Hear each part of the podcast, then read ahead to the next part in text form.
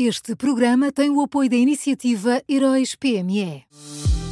Já são conhecidos os semifinalistas da sexta edição dos Heróis PME. Chegou a hora de partilhar a sua opinião. Vote já na sua história favorita em heróispme.pt e ajude a selecionar os finalistas de cada categoria. Tem até ao dia 19 de maio.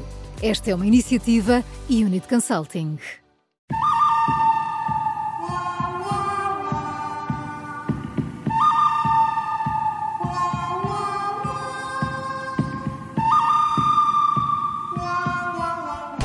Começa agora mais uma edição do Bom, o Mau e o Vilão das Manhãs 360. Bom dia, Miguel Pinheiro.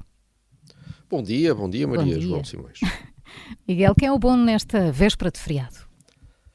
Olha, o, o bom nesta véspera de feriado é o Tribunal de Contas, uh, agora que foi analisar uh, as contas do Estado de 2022. Uh, o Tribunal veio repetir os alertas e as críticas de sempre, mas que neste momento ganham uma especial importância.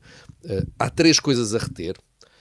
Primeira, o inventário do, do, do, património imobiliário do Estado está muito incompleto, a expressão é do Tribunal de Contas, muito incompleto, ou seja, António Costa não sabe, não faz a mais pálida ideia de quantos prédios tem, nem em que condições.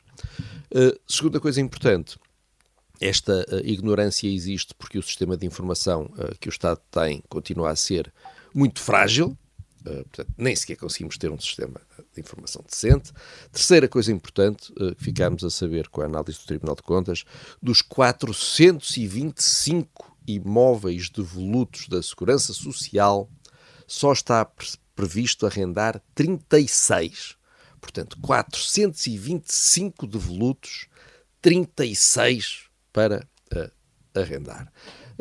é sempre mais fácil culpar os senhorios e os privados pelos problemas na habitação, mas como se vê nesta matéria, António Costa não sabe o que tem, não sabe o que faz e não sabe o que diz.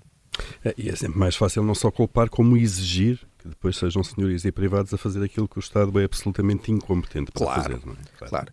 Para o Estado, os 425 imóveis devolutos só se transformam em 36 para arrendar, porque há muitas dificuldades, das burocracias, Burocracia, licenciamentos. É recuperar, licenciamentos, depois querem vender ou não querem vender, está pronto para vender, não está pronto para vender. Uh, uh, os privados uh, têm que, olha, têm que, têm que cumprir as novas leis. Já estamos habituados a isto. Então, o bom é o Tribunal de Contas e o mau quem é? Olha, o mau é, é, é António Costa, na, na entrevista à CNN e à TVI. O Primeiro-Ministro voltou a usar o argumento de sempre na saúde. Ali, a dada altura, António Costa uh, veio com a conversa de que os hospitais funcionam muito bem no norte do país e muito mal no sul do país, e por isso é simples, basta o sul imitar o norte e está tudo resolvido. Daí a nomeação para CEO do SNS de alguém do norte. Mas ontem eh, eu estive a olhar para a lista dos 27 hospitais afetados pela recusa dos médicos em fazerem eh, horas extra, eh, que vão para lá do que está previsto na lei, e vi centros hospitalares e unidades locais de saúde com problemas em Barcelos, Braga, Famalicão, Gaia, Matosinhos, meu Deus, Penafiel, Póvoa de Varzim, Santa Maria da Feira e Porto. E, portanto, eu olhando para isto, fico sem saber muito bem a que é que o Primeiro-Ministro se refere quando diz que no Norte tudo está a funcionar maravilhosamente. Provavelmente é a Galiza, não é? oh, pois é, é capaz de ser. Provavelmente as Olha, muito bem visto. Bem. Muito bem visto, Paulo. Uh, uh, mataste a charada, como se costuma dizer. Então, quem é o vilão? Olha, o vilão são, são os funcionários judiciais que, que continuam a sua greve, que dura há meses e já provocou o adiamento de dezenas de milhares de, de diligências.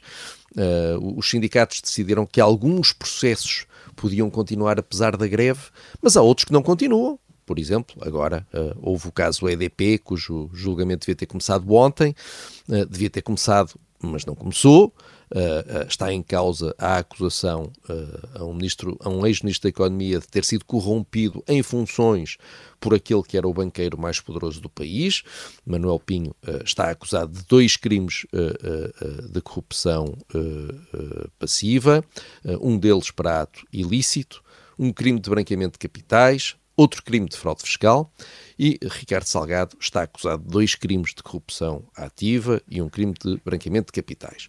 O regime está naturalmente eh, de alguma forma em suspenso deste e de outros julgamentos igualmente decisivos, porque se diz sempre que os ricos e poderosos em Portugal nunca, nunca vão a julgamento. Pois bem, cá está um julgamento com poderosos e com ricos e para percebermos o que é que acontece, mas os funcionários judiciais não, não parecem estar muito preocupados em acabar com esta greve e já agora o governo também não, porque isto vai andando.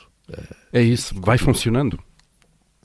Uh, ou neste caso, não, a, a, a, vantagem dessa formulação é que dá para tudo. Vai funcionando, não vai funcionando, uh, enfim, neste caso, não vai funcionando, mas, mas olha, continua. Vamos ao resumo. O bom desta quarta-feira é o Tribunal de Contas, o mau António Costa e o vilão são os funcionários judiciais.